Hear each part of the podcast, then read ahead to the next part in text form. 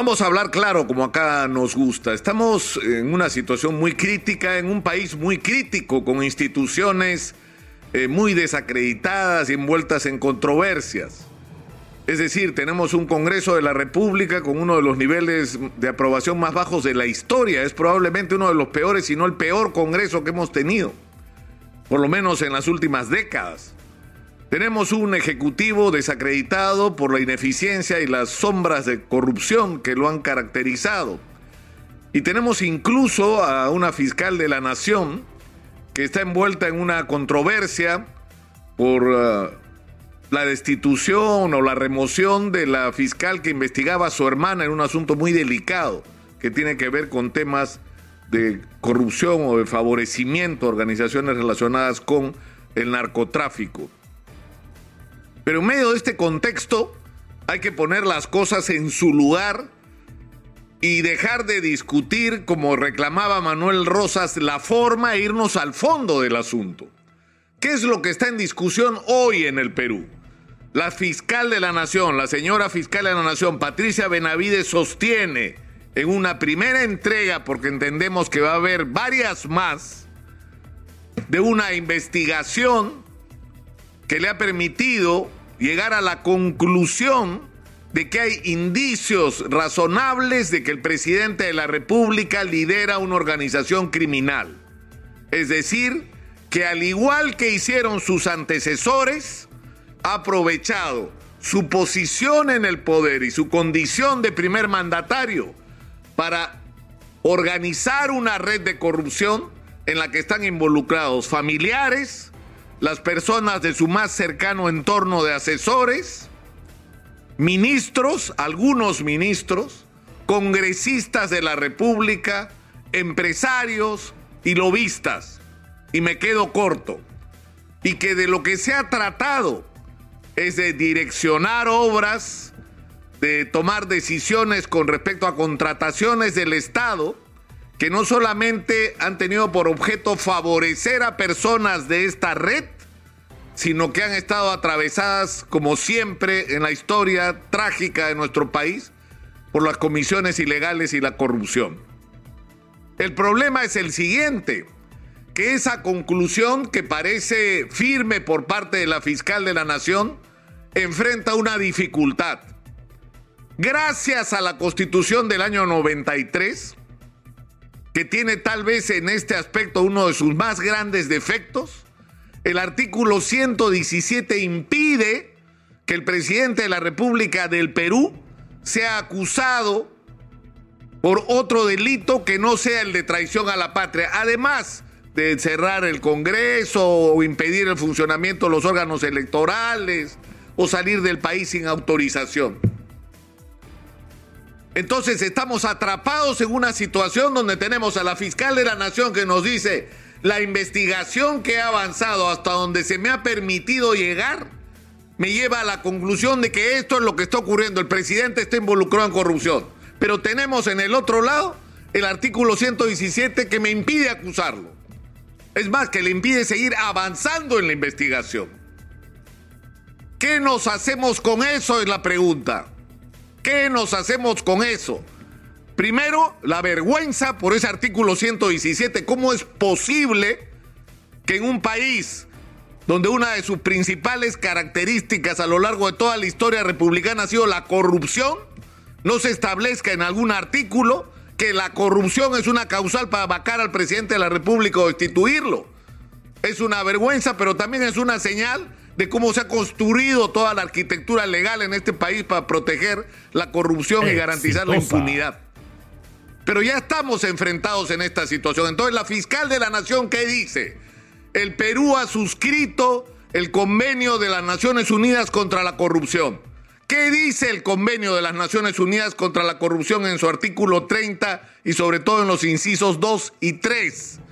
Dice que en una circunstancia como esta, donde hay una confrontación entre la necesidad de castigar o perseguir el delito y las protecciones como las que tiene en el Perú gracias al artículo 117, ¿no? El presidente de la República tienen que buscarse los mecanismos para que prevalezca qué? Para que prevalezca la democracia, prevalezca la justicia, permanezca la administración honesta de los recursos públicos. Es decir, que tiene que prevalecer la lucha contra la corrupción por encima de las formalidades que puedan estar establecidas en la ley y que podrían ser instrumentos para la impunidad. Esto es absolutamente inédito, nunca ha ocurrido, nunca en el Perú se investigó un presidente.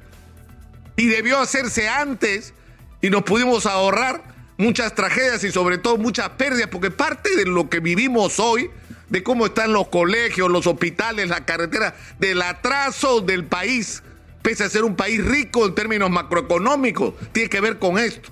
Tiene que ver con la corrupción y con los mecanismos de corrupción y con no tener las palancas y los instrumentos para controlar la corrupción en el momento que está ocurriendo. Porque si hubiéramos podido vigilar e investigar a los presidentes en ejercicio, probablemente todos hubieran terminado presos, estarían en la cárcel ahora. Y no se habrían fugado, escondido, suicidado o arreglado sus, condiciones legales para enfrentar la espera de su sentencia, que es lo que inevitablemente va a ocurrir prácticamente con todo. Entonces, ¿qué hacemos en esta situación? ¿El camino que ha escogido la fiscal de la Nación es el correcto? Algunos dicen que no. Que no que el gobierno puede ganar en términos formales esta batalla. Pero insisto en citar a Manuel Rosas y lo que dijo esta mañana. Esto no es una batalla legal, es una batalla moral. No nos pueden pedir a los peruanos que aceptemos que tenemos un presidente sospechoso de corrupción y me van a disculpar la grosería, nos hagamos lo que iremos hasta el techo de los próximos cuatro años. A mí no me lo pueden pedir, me resulta intolerable no me parece correcto. No me importa lo que diga la Constitución. No me importa lo que diga la ley. Es un asunto de moral pública. De respeto a los ciudadanos. ¿Cómo nos pueden pedir que aceptemos una situación como esa como normal? Como algo legítimo. Pero lamentablemente así estamos. Esa es la situación en la que estamos. Es decir, vamos a ser testigos en los próximos días de una batalla legal que va a ir a los tribunales, va a ir al Tribunal Constitucional, va a ir a consulta a las Naciones Unidas, va a ir, es decir, le va a dar la vuelta al mundo este debate. Pero el asunto de fondo sobre el que no hay que perder la visión es, hay evidencias presentadas por la fiscal de la Nación, esas evidencias justificarían, si el presidente no fuera presidente, una investigación penal y probablemente el asumir cargos o el enfrentar cargos por corrupción? La respuesta es sí. Es sí. Si no fuera presidente, su situación sería completamente otra. Entonces, ¿frente a qué estamos? ¿A, usar la constitución del 93 como escudo para que no se sepa la verdad? El primer interesado debería ser Pedro Castillo, el primer interesado por la salud moral del país en que la verdad se sepa que no se ponga ninguna traba a esta investigación. Exitosa. Entonces yo creo que, los próximos días van a ser muy, muy duros, muy duros. Y creo, una vez más, que no hay que perder de vista que la gran conclusión a la que tenemos que llegar después de todo esto es a la reiteración de que necesitamos una nueva clase dirigente en el Perú, que no merecemos los dirigentes que tenemos que necesitamos gente que conduzca el país, que en primer lugar no haya llegado al poder o no eh, trate de usar el poder para enriquecerse y enriquecer a sus entornos. Y en segundo lugar, que asuma la tarea de hacer lo que hay que hacer en el Perú. Por Dios, si está claro lo que hay que hacer. El mundo entero nos está mirando porque tenemos el mineral que quieren, tenemos los productos de agroexportación que están alimentando al mundo, tenemos pesca, tenemos turismo, tenemos agua que no hay en otros países, tenemos Amazonía, tenemos oxígeno, tenemos todo lo que cualquier país del mundo quisiera para convertirse en un país desarrollado y del primer mundo. Y no lo hacemos y no lo utilizamos porque una casta de políticos que se han sucedido unos a otros, sin importar el signo, pueden ser de izquierda, de centro, derecha, no importa.